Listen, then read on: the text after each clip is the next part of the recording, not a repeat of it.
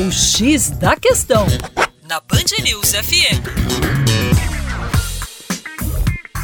Olá, meu caro ouvinte Band News, com vocês, João Marcelo, Geografia Terra Negra. Pois é, a privacidade na internet e a manipulação de dados nas redes sociais estão no centro do debate, inclusive tema de redação do Enem 2018 cerca de 87 milhões de pessoas tiveram suas informações utilizadas sem consentimento para uso político e eleitoral pela empresa britânica Cambridge Analytica. Pois é, os dados foram coletados no Facebook através de um aplicativo inocente de teste de personalidade.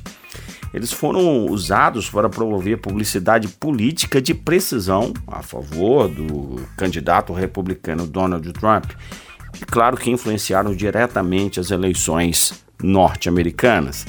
O escândalo levou o CEO do Facebook, Mark Zuckerberg, a prestar depoimento no Congresso dos Estados Unidos e no Parlamento Europeu.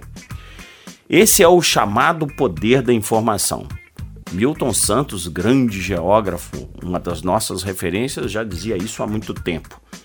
Os dados que compartilhamos nas redes sociais e nas ferramentas de busca alimentam um banco de dados detalhado ao nosso respeito. O uso dessas informações é parte do modelo de negócio de empresas como o Facebook e o Google. Elas utilizam esse banco para vender publicidade direcionada. Isso, evidentemente, se você sabe do perfil, do histórico de interação de navegação no feed do Facebook e na sua pesquisa do Google, os anúncios vão ser efetivamente direcionados para o potencial consumo.